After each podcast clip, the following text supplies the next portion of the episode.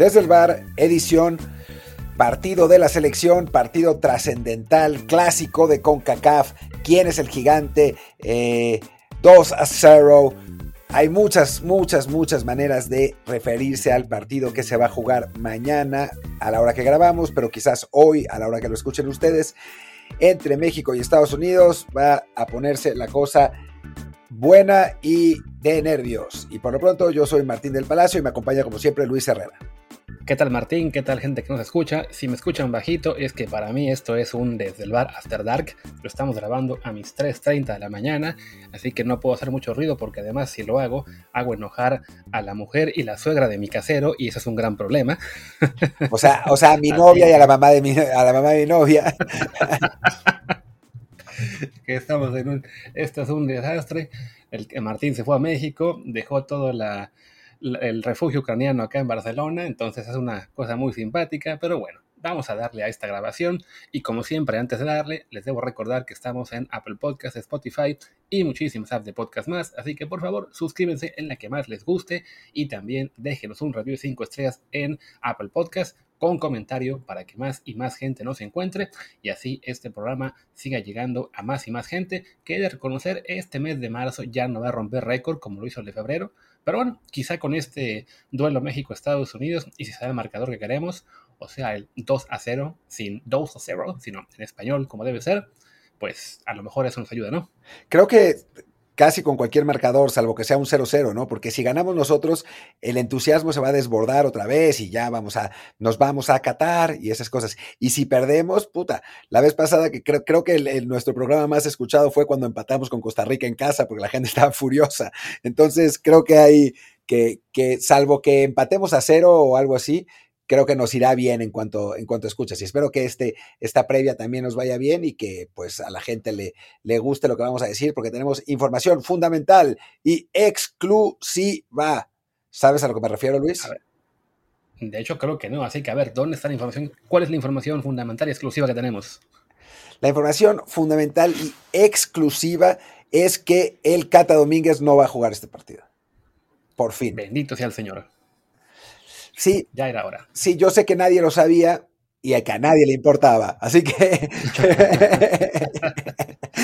Qué bueno. No, hablemos, hablemos ya del partido. No tenemos información fundamental exclusiva, aunque sí, la verdad es que se puso eh, bueno el debate en Twitter por, por lo del grito. No sé si quieres empezar con eso o quieres empezar con otra cosa, pero. pero pues sí que arrancamos por ahí. Ya igual lo mencioné un poco ya matutino, pero bueno, lo mencioné justo cuando se acababa de decir lo de que ya el castigo no va a ser para la selección como adoraban, bueno, como añoraban los luchadores sociales, sino eh, pues a directamente la federación tendrá que hacer todo el esfuerzo por echarlos del estadio y con eso demostrarle a FIFA, hey, sí estamos atacando grito, entonces pues con más razón van a echar del estadio a los que se pongan a gritar, que después de haber gastado mucho dinero en el boleto y además haberse registrado con su fan ID y se pueden quedar fuera de los estadios por muchos años, pues no parece la digamos, la acción más inteligente, ir al estadio a gritar. Algunos igual lo harán, pero bueno, en este caso no se saldrán con la suya en cuanto, ah, sí, dejaremos a hashtag México sin mundial. ¿Qué creen? Con ustedes o sin ustedes, México seguramente, salvo el Catombe, va a estar en el mundial.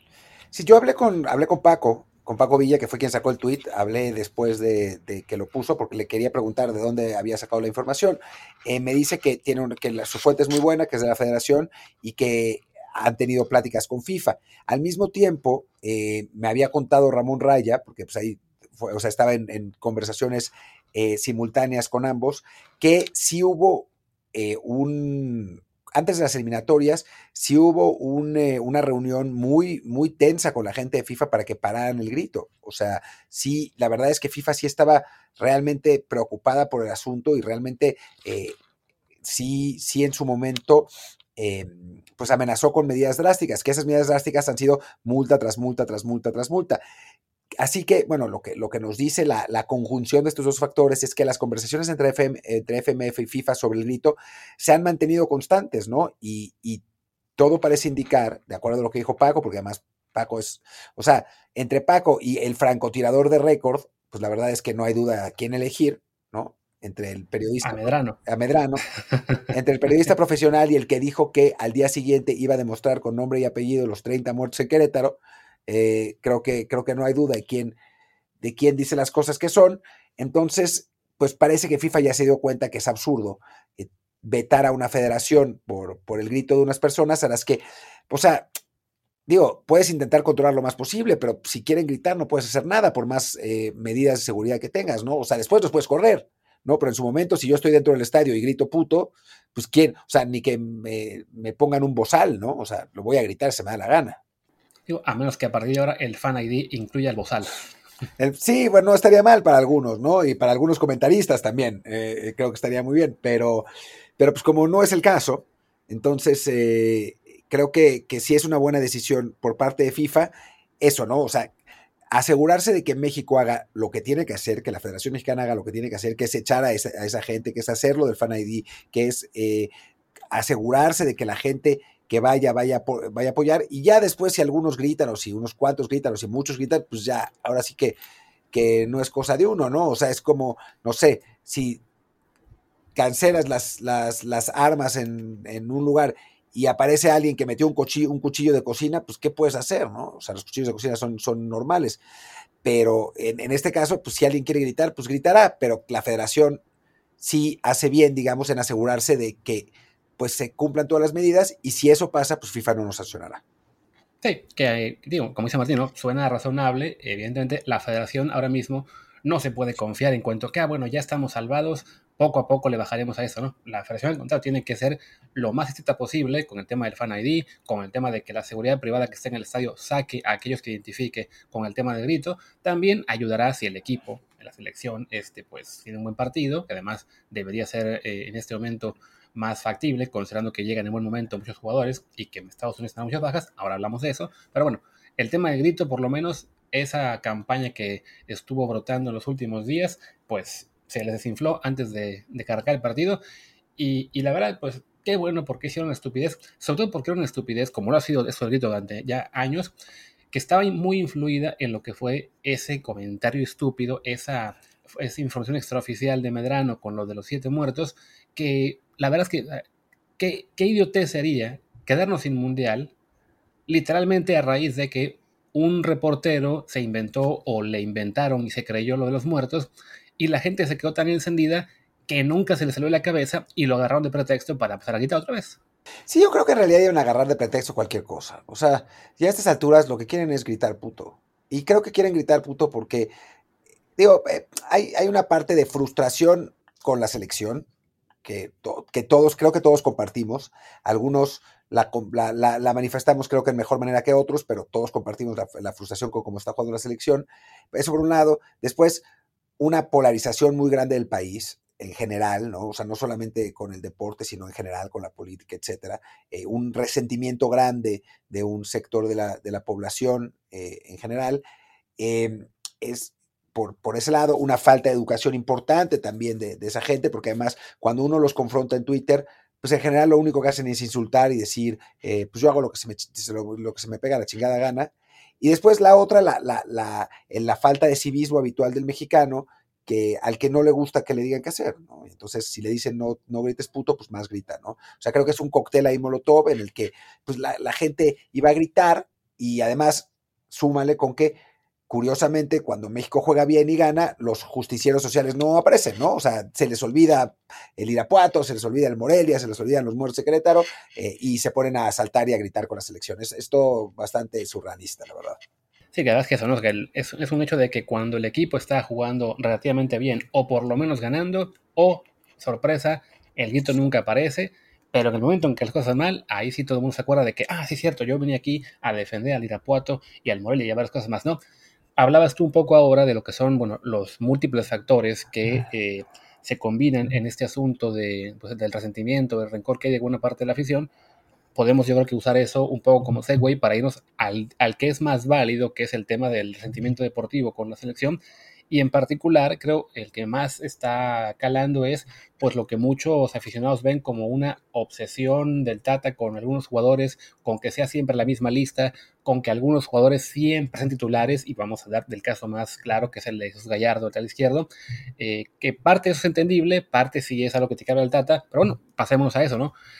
La lista una vez más fue pues la de siempre, con una sorpresa que fue la de Israel Reyes, con dos bajas que ayudaron a que hubiera dos llamados un poquito más merecidos. Bueno, uno, el de Acevedo, en lugar de Orozco, y aparte que se fuera Pizarro para que entrara el Piojo Alvarado. O sea, si era más merecido el de Piojo Alvarado, porque creo que que te llamaran a ti hubiera sido más merecido que a Pizarro, pero bueno, en fin. Exactamente. Pero sí, bueno, fíjense, ¿no? Que es, la, la gente está frustradísima porque es la misma lista una y otra y otra vez.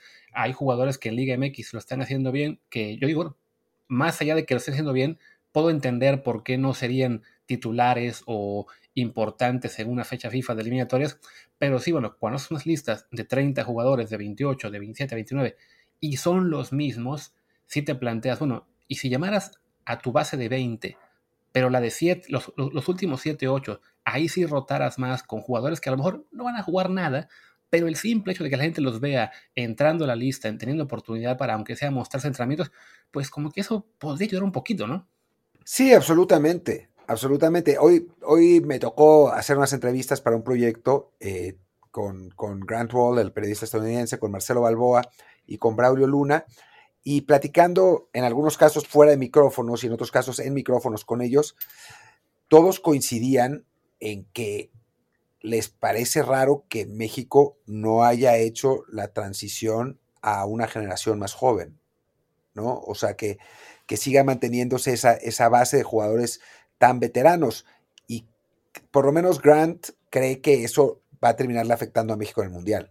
Que, México va a llegar al Mundial con un, equipo demasiado veterano y que eso no nunca, nunca ha salido bien. Tendría que checar estadísticas para, para ver si es cierto, ¿no? Pero, pero en principio, sí es verdad que ya a estas alturas del, del ciclo, nosotros hubiéramos esperado, si nos hubieran preguntado hace tres o cuatro años, una renovación más importante, no, no que, la, que la base, que el esqueleto de la selección fuera el mismo de la selección de, 2000, de 2018 y que dos de los jugadores que no están no es porque no fueran, no, no, tuvieran la calidad de no estar, como Vela y Chicha, sino porque uno no quiere y al otro lo vetaron, ¿no? Porque si, si Vela quisiera y si Chicharito no estuviera vetado, estarían y seguramente jugarían. Y sería aún más la base de 2018, ¿no? O sea, tenemos a Ochoa, tenemos a Moreno, tenemos a Gallardo, tres, tenemos a Guardado, que está lesionado, pero es, la base, cuatro, tenemos a Héctor Herrera, cinco, tenemos a Edson Álvarez, que igual se iba a quedar, pero cuenta porque estuvo en el Mundial pasado, seis, tenemos a Tecatito Corona, siete, tenemos a Raúl Jiménez, ocho, y tenemos a Irving Lozano, nueve. O sea, de la alineación normal que utiliza el Tata Martino, de, de su mejor alineación,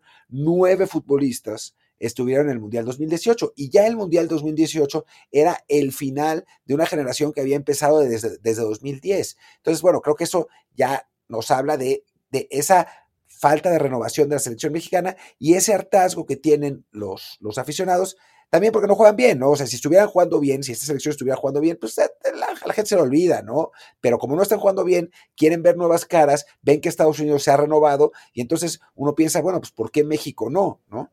Sí, que se puede decir, bueno, lo de Estados Unidos también es explicable, explicable perdón, en cuanto que la generación anterior era muy, muy mala, se quedó fuera del Mundial y coincidió con esta llegada de una nueva generación de jóvenes que están emigrando muy rápido a Europa o incluso que se formaron en Europa, caso de Gio Reina, caso de Pulisic. Entonces, este, esto les ha facilitado hacer esa, esa renovación, pues, digamos, en, en fast track, ¿no? Recordemos que apenas en 2019, cuando ya estaban empezando la su equipo estaba muy mal. O sea, les ganamos la Copa Oro, le ganamos un amistoso con 3-0, o sea, pero sí, la, siguieron porque dijeron, ok, no, no, hay de otra, ¿no? No tiene caso voltear al, al, pasado, a la generación que ni siquiera calificó al Mundial. En el caso de México, pues San Martino se aferró a ese equipo que había ido al Mundial, que le había dado la Copa Oro, que le daba cierta, cierta certeza, cierta tranquilidad, y luego, pues como vino la pandemia, como que se acabó fracturando esto en dos grupos, ¿no? Por un lado, el grupo veterano, que se quedó con ese clavado, eh, el Tata, y luego el grupo olímpico, de los cuales a muchos los fueron descartando en temas de la mayor, a algunos pocos los integraron después al proceso de la selección, no sé, a Montes, a Johan, eh, alguna vez han, llamado a Angulo, eh, estoy recordando, bueno, a, a Córdoba, a Antuna, que ya era parte del equipo mayor, pero en general a cualquier otro jugador que no hubiera sido parte regular de esos procesos, se le dejó fuera. y ahora ha sido muy, muy complicado integrarles, en parte porque no ha habido casi moleros que no sean así partidos en los pueda probar. Cuando los hubo, que fueron los de Ecuador y Chile a fin de año pasado, ahí por fin se probaron algunos nombres, e incluso ahí hubo la bronca de que como eran partidos que no eran en fecha FIFA, no se pudo llamar a todos que hubieran querido. La mayoría no jugó bien además, entonces el Tata se sigue casando con lo que le da a él seguridad, ¿no? ¿Por qué? Pues porque él es obvio que no se ve más allá de 2022 con la selección mexicana, que le importa un pepino el tema del desarrollo y el, ir avanzando un poco esa renovación. Lo que él quiere es, pues, el mejor resultado posible en 2022 y él cree que ese resultado se lo van a dar los veteranos, ¿no? Sin haber dado mucha oportunidad a que otros jugadores, pues eso, ¿no? Entren a las listas, se, se ganen un lugar y quién sabe, ¿no? A lo mejor si se llega por fin a, bueno, si se, si se confirma el, boleto al, al, Mundial y no toca jugar repesca, pues bueno, estará el, el amistoso contra Guatemala, estará la fecha FIFA de junio, algo en el verano, donde puede haber oportunidad para otros jugadores, pero sí, ya se ve muy complicado que cualquiera que no fue parte del proceso recientemente, pues se pueda ganar el lugar definitivo en Qatar, ¿no? Sí, también en su, eh, digamos, en su, dándole el beneficio de la duda, hay que decir que la, los seleccionados olímpicos tampoco es que hayan roto el fútbol mexicano después de las Olimpiadas, ¿no? O sea, Córdoba bajó un montón de nivel en Tigres, Romo no anda muy bien en, Monterrey, aunque bueno, sí fue convocado esta vez, Charlie es de lo que más eh, eh, ha, mejorado y por eso sigue siendo considerado como titular ahora, Antuna ha mejorado en Cruz Azul, pero bueno, pues todavía no es que, que la haya roto, Laines pues ha tenido una, una temporada malísima en el, en el Betis, de los centrales, pues Angulo ahí han dado más o menos, pero pues tampoco es que, haya sido el mejor central de la liga. Eh, pues Montes sí, pero pues Montes va a ser titular, así que da lo mismo. Em, el portero es Ochoa, o sea que, tampoco, tampoco hay muchos cambios. Henry Martín está siendo convocado, o sea, sí es, eh, es verdad que no ha habido como tampoco, o sea, las opciones lógicas hubieran sido si Córdoba llega a Tigres y la rompen Tigres, pues ahora, ahora sería titular, ¿no? En la selección. Alexis Vega, por otro lado, sí, el problema con Alexis es que pues está en la posición donde están los mejores, o sea, puede jugar como nueve, está Raúl Jiménez, puede jugar como extremo por izquierda, está Chucky Lozano, eh, puede jugar a pierna cambiada por derecha, está Catito Corona, puede jugar de segundo punta, México no juega con segundo punta, o sea, es, es, un jugador que por nivel sí tendría que estar en el once titular, pero justo se encuentra en los espacios donde tenemos a nuestros mejores jugadores, ¿no? Entonces le ha costado por eso trabajo. Pero sí, fuera de Alexis, la verdad es que los seleccionados olímpicos tampoco es que hayan roto la, Liga Mexicana como para eh, pues justificar una, una inclusión en la, en la, convocatoria. Y los otros jugadores de Liga MX que tanto mencionan, pues la verdad es que no ha habido chance de, de probarlos realmente y cuando los probaron en los partidos contra Ecuador y Chile, salvo algunas... Eh, algunas excepciones honrosas, como el caso de Julián Araujo, por ejemplo, pues la verdad es que tampoco dieron tanto el ancho, ¿no? Y Julián Araujo, en parte, le benefició el tipo de partidos los que se jugó, ¿no? No, no es un jugador aún que haya demostrado mucho. De hecho, apenas ahora en la MLS, que ya, arrancó la liga y que está con el Galaxy, digamos que sus carencias defensivas han vuelto a salir a flote. O sea, no es un jugador que eh, garantice un desempeño de alto rendimiento ya contra rivales de, mayor calidad. Y sí, esos jugadores que la gente pide en Liga MX y que yo entiendo que se les pida y que espero que, tengan oportunidad en los siguientes partidos moleros, los Eric Lira, Alan Mozo, eh, Marcel Ruiz, que están pidiendo también, eh, aquí más se me olvida Omar Campos, alguno más, hay, como 10 que están ahora mismo en boca de todos si soy honesto, ninguno de ellos va, le, va a cambiar la cara a la selección. Lo más seguro es que el 1 o 2 que se logre ganar su lugar al mundial lo va a hacer como suplente del suplente. porque el nivel que tienen pues, es el que es, que están jugando bien en la liga, pero eso no, no, te, no, se, no, se traspasa, digamos, automáticamente a jugar bien en selección, ¿no?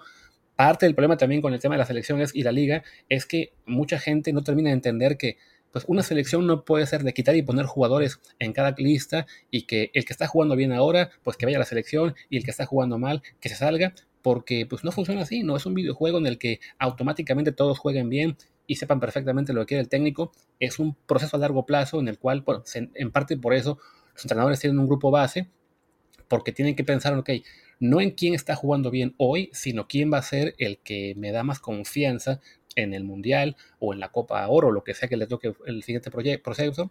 Y desafortunadamente, pues sí, en este caso, el Tata es de esos técnicos que realmente se casa mucho con los jugadores que tiene ya y que le cuesta mucho abrir eh, oportunidades para otros, ¿no?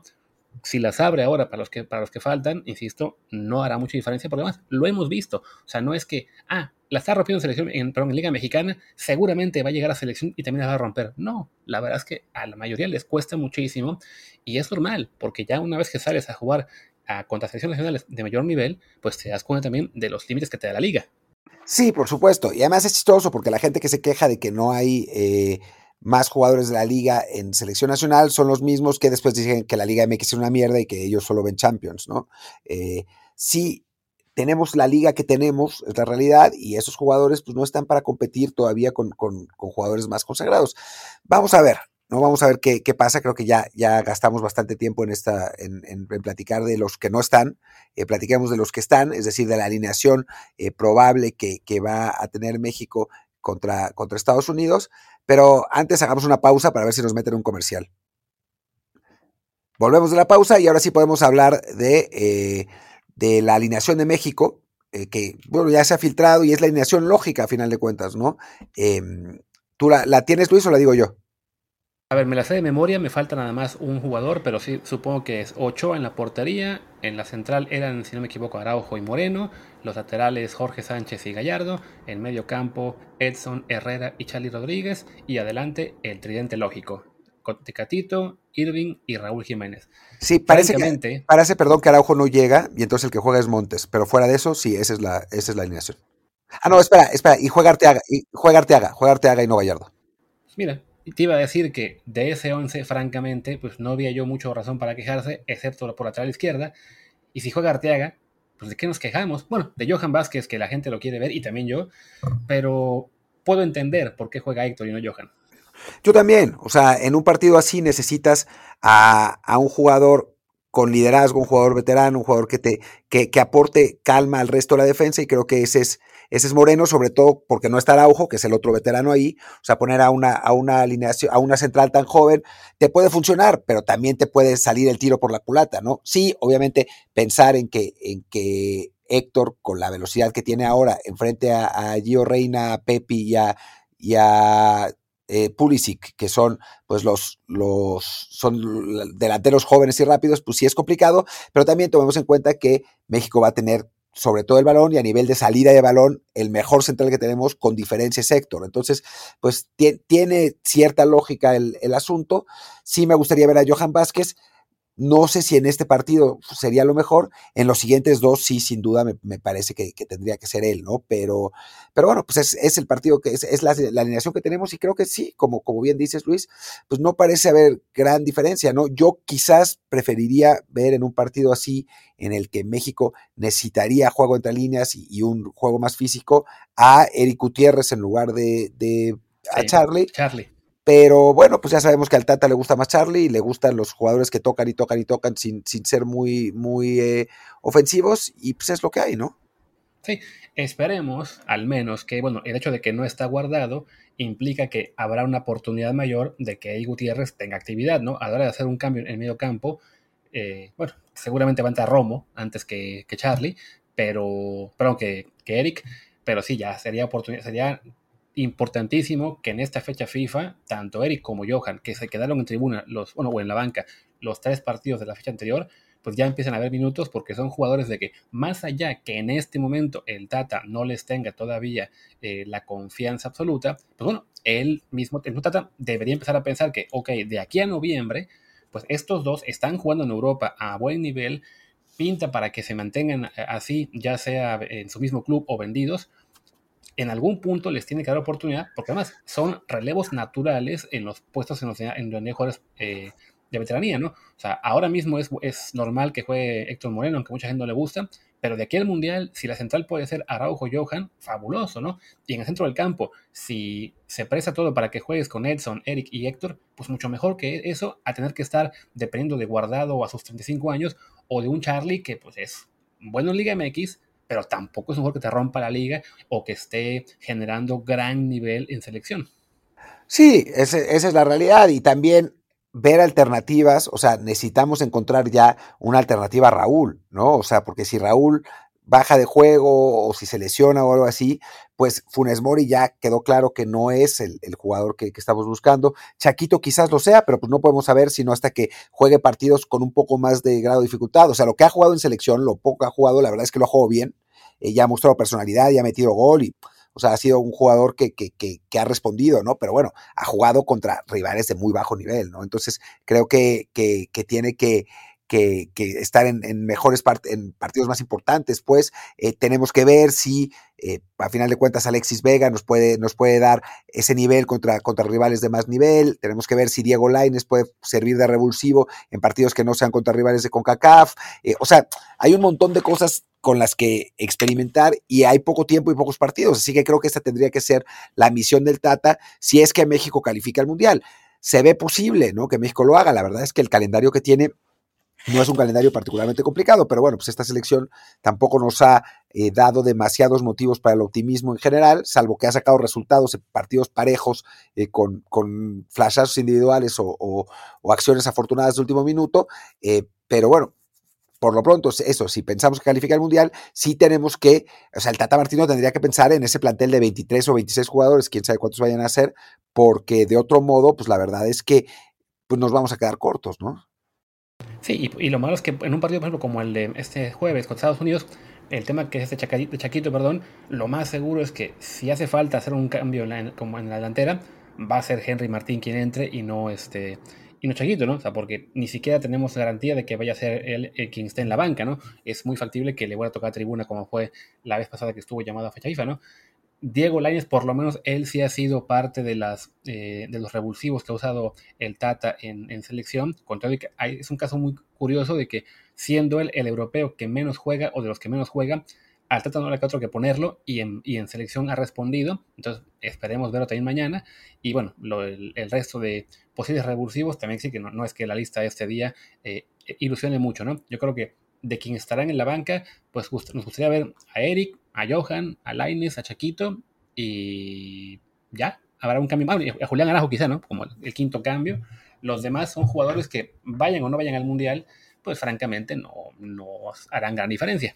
Sí, no, no, sí, e, es eso, ¿no? O sea, creo que, digo, este partido se tiene que ganar. Si se gana, se alivianaría mucho todo y entonces sí se podría, México empezaría a poder eh, probar jugadores, ¿no? Y, ver, ver distintos escenarios. Pero, pero sí, fuera de. En este partido son los jugadores que mencionaste y ya, porque son los que nos pueden eh, asegurar que, tendrán el mejor rendimiento. Ojalá sea suficiente, ¿no? Pero, pero lo otro sería experimentar en un partido contra Estados Unidos y pues no se puede, ¿no? Tampoco. Entonces. Eh, sí, que además, si se gana, que ojalá se gane, queda la posibilidad de que ya se logre el boleto al Mundial, aunque eso depende de que Panamá no le gane a Honduras en Panamá y Costa Rica no le gane a Canadá en Costa Rica, ese segundo resultado se ve más factible, que Honduras saque un punto en Panamá está más complicado, visto, que son el peor equipo de la mitad todavía, pero bueno, ahí está la posibilidad, ¿no? De ganar este, y con eso virtualmente ya asegurar el boleto a, falta de dos jornadas, para que sea matemáticamente dependemos de que tanto Panamá como Costa Rica no ganen, y además el punto de que, bueno, si, porque si se empata, pues es, se aprieta un poquito esto, sobre todo si ganan los dos, y y cómo se llama, este, y bueno, con lo que sacó la FIFA hace unos días de que el tema de los bombos ya no está garantizado ser bombo 2 si te vas a la repesca, sino que al contrario, quienes jueguen repesca se van directo al bombo 4, pues eso le mete un poco de presión tanto México como Estados Unidos, ambos. Sí, sí, sí, porque nadie quiere estar en el bombo 4, ¿no? Digo, primero tienes que ganar a Nueva Zelanda, que no es un equipo buenísimo, pero pues es un equipo que te puede competir, ¿no? En, circunstancias específicas. Y después, pues sí, es estar en el bombo 4, que te puede tocar, o sea, salvo que te toque el grupo de Qatar, te va a tocar un grupo bravísimo, ¿no? Sea como sea. Eh, entonces, pues sí, está, sí estaría difícil, ¿no? Los, los equipos quieren calificar en el, en el o sea, directo para estar en el bombo 2, tanto México como Estados Unidos estarían ahí. Entonces, sí creo que sería, que sería importante, ¿no? Y curiosamente, digo, hablemos, hablemos si quieres de la, del, de la alineación de Estados Unidos eh, antes de, pasar a, los posibles resultados, a pronósticos y algo, y algo que yo ya mencioné en Twitter, pero que es, que es interesante eh, en cuanto a los resultados. Pero, pero hablemos de la alineación de Estados Unidos que está sin varios de sus, de sus jugadores titulares, ¿no? O sea, el, más importante, obviamente, Weston McKinney, que, que por fortuna, la verdad, es que, que no va a estar. Eh, pero bueno, tampoco está su portero titular, Matt Slater, y no está Brandon Aronson, y me faltan un par más que ahora, ahora se los digo. Pero no está Chris Richards, no está Sergio Dest. Ahí está, hay Dest, pero Dest es una ventaja para, para ellos, lamentablemente. Para ellos, sí, claro. está el veto de John Brooks. Eh, comentaba nuestro amigo Jaime, no sé si alguno va a jugar, que bueno, que están recién recuperados o en mala forma. Tim Wea, Ricardo Pepi, Tyler Adams, Zach Stephen y Joe Reina. O sea, es, es una generación dorada de cristal. Sí, eh, es un partido un poco de Pulisic y Pulisic, como dicen, no Pulisic, le dicen, y 10 más, ¿no? Pero, pero bueno, ya nos pasó con Donovan, que a veces era Donovan y 10 más y nos ganaban igual, ¿no? Así que que no, no es como para confiarse, pero sí ciertamente que, que llegan, con, llegan con bajas, ¿no? O sea, esa es, la realidad y no están jugando bien, eh, etcétera, ¿no? Entonces creo que, que en ese sentido, pues sí, México llega, llega con cierta ventaja, que bueno, pues ya perdimos con nuestro equipo casi A contra su equipo C en la final de Copa Oro, o sea que, a ver, es un clásico, ¿no? Es un partido de mucho nervio, un partido difícil, un partido eh, con, con, con, mucha tensión y esos partidos suelen ser cerrados y, y, complejos, ¿no? Así que no, no podemos aventurar que México es amplio favorito, ni muchísimo menos, pero sí es verdad que no, no tener a McKinney, no tener a, a, Turner, dije Slater, a Turner, eh, y no tener a, a, Dest fuera de broma, o sea, más allá de la broma que, es, que siempre hacemos, pues Dest es un jugador del Barcelona, a final de cuentas, ¿no? Eh, pues sí, sí beneficia a la selección mexicana. ¿Tienes tú por ahí el 11 probable de mañana de ellos? Todavía no, pero si me das un segundo diciendo cualquier cosa, lo encuentro. Un segundo. Ok, porque yo, he encontrado varios, pero son simplemente especulaciones. Hay quien dice que bueno, irán con Stephen, con Robinson y Zimmerman en la central, con Yeldin y Jedi en las laterales, Adams, Musa, Reina en el medio campo, Arreola, no, este, Pulisic y Ferreira adelante. Es una opción que ponían por aquí. Hay quien pone Pepi en lugar de. Yo dudo muchísimo. yo dudo muchísimo que salgan 4-3-3. Muchísimo. Por aquí tiene otra que, que tienen a, ¿sabes? Digamos que la base, los importantes son Pulisic, Reina, Tyler Adams, ¿no? Esos, esos tres ahí y con bueno, y Robinson atrás es el es la columna vertebral y yo creo que, que va a jugar Pepe y no Ferreira, pero bueno, es, es un equipo que sí, es, es al menos para nosotros, más complicado eh, tener claro quién va a jugar, ¿no? Y a, ver si por ahí aparece, no sé, Hércules, alguno que nos haya dejado ya el, el once probable. Sí, no, no, estoy buscando y no, no encuentro nada. Aquí eh, yo tengo otro que es eh, Stephen, Zimmerman, Robinson, otro Robinson y Tyler Adams, Acosta y Musa, tomando en cuenta que no juega Gio Reina porque apenas se recuperó. Arriola por derecha, Pulisic y, Ferreira en punta. Coinciden en Ferreira, que no va a jugar, dice que no va a jugar Pepi. pero pero sí, eso es, eso es lo, que, lo que predicen. Hay una teoría que es que eh, Berhalter va a jugar con suplentes este partido. Insólitamente. Para, guardar el mejor 11, para los partidos que siguen, les toca a ellos el, domingo recibir a Panamá y el siguiente miércoles visitar a Costa Rica. Los que básicamente estaría apostando todo a asegurarlo en los duelos con Panamá y Costa Rica tiene cierta lógica en cuanto a que el juego de México es el de mayor grado de dificultad y además tienes bajas, pues dalo por perdido y a fin de cuentas con el equipo C ganaste la Copa Oro, lo que sea que saques es una ya es ganancia y sí, llegues con el mejor equipo posible a Panamá apenas tres después, ¿no? Sí, pues aquí tengo la, tengo la alineación, tengo la alineación de, cómo sería ese equipo si es que juegan así.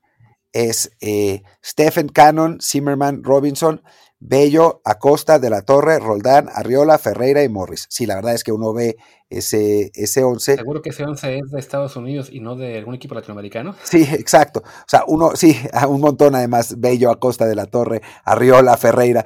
Eh, ese es un equipo que parece, parece del MLS, ¿no? O sea, e, ese equipo realmente.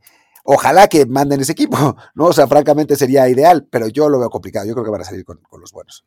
Porque además, ya lo hizo, ya lo hizo, perdón, ya lo hizo dos veces, Berhalter, tres veces, de meter equipos suplentes de visitante para asegurar el, triunfo local, y le fue como en feria. O sea, empató en El Salvador, empató en Jamaica y perdió en Costa Rica. Digo, y perdió en Panamá.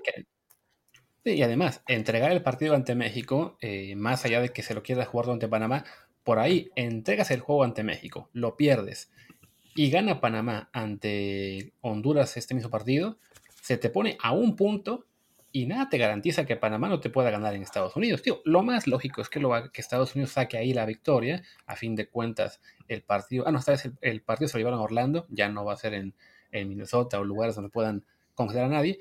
Pero vaya, te expones a tener un duelo entre el tercero y el cuarto con solo un punto de diferencia en el que un mal rebote, un descuido, lo que sea, lo pierdes y ahí sí, a temblar, porque te toca jugarte entonces la repesca contra Costa Rica que además Costa Rica es, o sea, si Estados Unidos en el Azteca, en los últimos, los últimos partidos, ha sacado dos empates. En Costa Rica le va como en feria. Siempre pierden ahí. En la última eliminatoria perdieron 4-0 en Costa Rica. Entonces, eh, ahí por alguna razón el Saprisa es como el Azteca para Costa Rica, ¿no? Que siempre, normalmente siempre la ganamos, no esta eliminatoria, pero bueno. Eh, entonces sí, creo que para, para, Estados Unidos, pues no, no me parece que sea una buena estrategia. Insisto, Berhalter, hazlo. Absolutamente. Creo que es una gran estrategia.